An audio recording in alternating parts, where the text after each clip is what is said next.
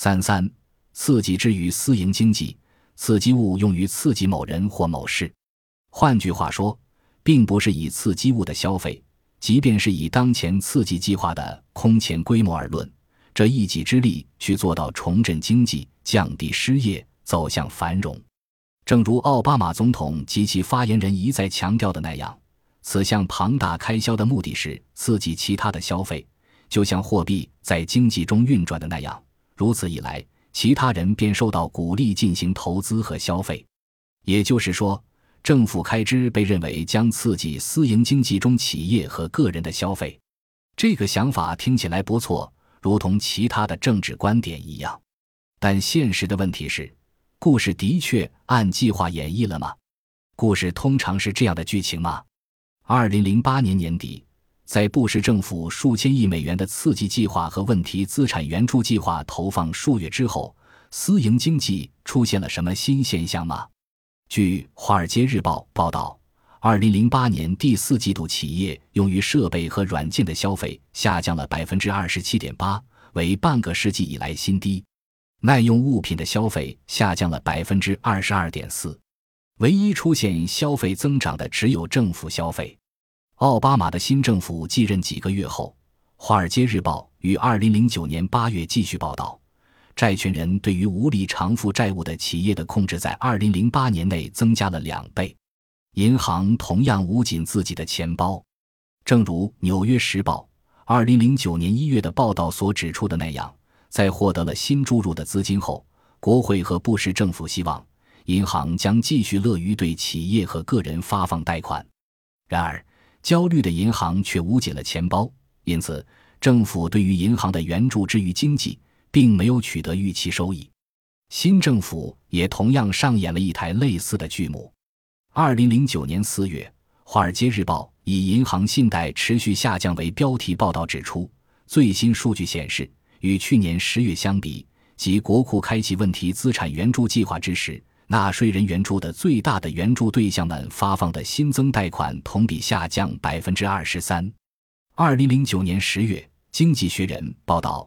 美国银行延长信用证的规模由三月份的七点一四万亿美元下降到九月份的六点七八万亿美元。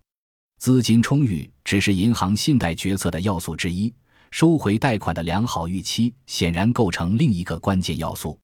总之。一项旨在一心一意促进银行信贷，并且耗资巨大的政府计划得到的结果，却是银行信贷下降。此外，援助资金在经济中的运转速度从整体上低于过去五十年的水平。如果资金在经济中的流动速度低于过去，那么刺激恐怕反而变质为镇静。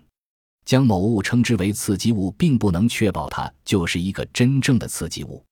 尽管美国新任总统经常谈到政府各式各样的刺激计划创造了多少新工作，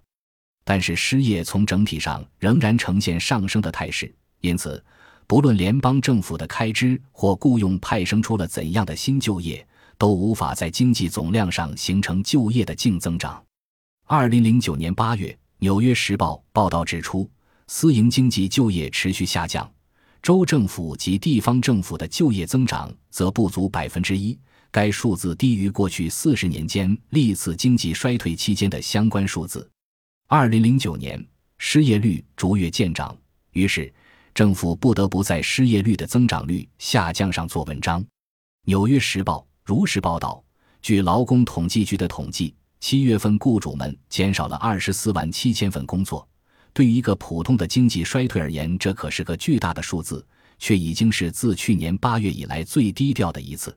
而失业率上涨数月后，终于开始掉头，由六月份的百分之九点五下降至百分之九点四。究其原因，许多人已经放弃了寻找工作，停止将自己的名字列入失业名单。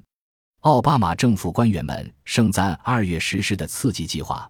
声称自一月起峰值时，七十四万一千个职位削减的情况得到了持续的改善。某人谈及，如果没有美国复苏与再投资法案，七月份的职位削减数量将接近五十万个。总统在白宫玫瑰花园发表短暂发言，宣告他的政府已然挽救美国经济于灾难之中。当然，我们没有办法验证，如果没有刺激计划，七月份是否真的便会有五十万个工作机会消失？就如同我们同样没有办法验证，如果从私营经济中汲取资金，形成政府的刺激计划，从而在创造政府就业的同时，私营经济中将出现多少失业一般。能够明确的一点是，在历经布什政府和奥巴马政府的刺激计划实施数月之后，从整体经济而论。并没有出现就业明显增加的态势。二零零九年八月，失业率高攀至百分之九点七，自一九八三年以来的最高点。其中，青少年的就业率高达百分之二十五点五，为一九四八年政府开始统计该项数据以来的最高值。然而，就像《纽约时报》封面故事中谈及的那样，失业情况自今年最恶劣时起持续得到缓解。也就是说。事情变坏的速度变缓。二零零九年十月，失业率触及两位数，百分之十点二，为超过十四个世纪以来的第一次。刺激支出对于股票市场的影响也并不完全清晰。二零零九年二月，道琼斯平均工业指数下降为十六个月前的一半。二零零九年四月，《华尔街日报》报道，企业投资在二零零九年第一季度内再跌百分之三十八。尽管股票市场的确最终于二零零九年开始上扬，但是否归功于奥巴马的刺激计划却很难决断，因为股票市场在中国、印度尼西亚、新加坡、韩国等未投放刺激计划的国家的同一时期，同样出现大幅度的上扬。在这些国家中，工业生产于二零零九年第二季度同时获得了增长，而在美国却出现了回落。在欧洲。法国和德国的国内生产总值出现增长，而美国依旧下滑。二零零九年八月，《华尔街日报》以“欧洲复苏而美国滞后”为标题进行了专题报道。欧洲经济引擎反弹的消息意味着，该地区已经加入到中国及亚洲其他地区的经济复苏的行列当中。其中，印度星期三宣布其六月份工业生产与一年前相比上涨接近百分之八。与此形成鲜明对比的是，美国不均衡的消费支出。七月份全美零售业销售收入意外下跌百分之零点一。与此同时，由于美国家庭正遭受失业之苦，因此房地产市场低迷，信用紧张。本周，美联储官员声称，美国经济活动趋于稳定，但是需要警惕经济持续疲软。美国工业产品指数于二零零九年七月开始回转。回升零点五个百分点，这是一年以来的第一次上涨，却仍然远低于很难享受到美国经济刺激待遇的亚洲各个国家的工业产品指数的上涨。在各种为经济刺激失效这一结论而辩护的种种借口当中，有一个理由在强调奥巴马政府的刺激资金尚在投放当中。乍一听来，这一说法似乎有道理，金钱毕竟真金白银。然而，不论奥巴马政府的支出在几成上刺激账单上的开支，还是已有数千亿计的美元已经落实到了布什政府的账单上，可以肯定的是，大量的金钱一直在不断支出，却始终收效甚微，未能显现刺激经济的实际成效。在呼吁政府对经济下滑有所作为的人们中，极少有人有兴趣去比较政府有所作为后出现的局面，以及政府不作为后发生的情形。更没有人去关注这样一个事实：即泛泛的有所作为，如同泛泛的监管或泛泛的变革一样，毫无意义。政府只能够做具体的事情，而只有具体的事情才能够决定事情是否有可能变好或变坏。在美国漫长的历史中，仅在19世纪30年代的大萧条时期，联邦政府为应对经济萧条出面干预过经济。鉴于在以往历次的经济萧条中，市场总是很快自行复原，强行的有所作为以加速经济复苏就显得毫无必要。政府比其他任何一个机构做得有效得多的一件事情，便是制造不确定性。这是因为政府的决策限制了其他所有人的决策，而且变化的政府政策使得企业或个人在制定经济计划时很难甚至无法预测。举个例子。参议员芭芭拉·伯克瑟轻描淡写的谈论授权鉴定员按照自己的理念重写抵押贷款合同。这一做法是会鼓励还是会挫伤借款人发放贷款的意愿呢？当贷款合同的各项条款由借款人确定，借款人完全无法确定自己有没有机会收回贷款时，许多快速推出的政府决策很少或根本没有注意到这样的快速决策会怎样改变对人们未来行为的激励或制约。比伯克瑟参议员的建议重大的多的一项临时政策，发布于布什政府的末期和奥巴马政府的初期。首先，是由美联储主席本伯南克和财政部部长亨利鲍尔森于2008年向国会提交的问题资产援助计划。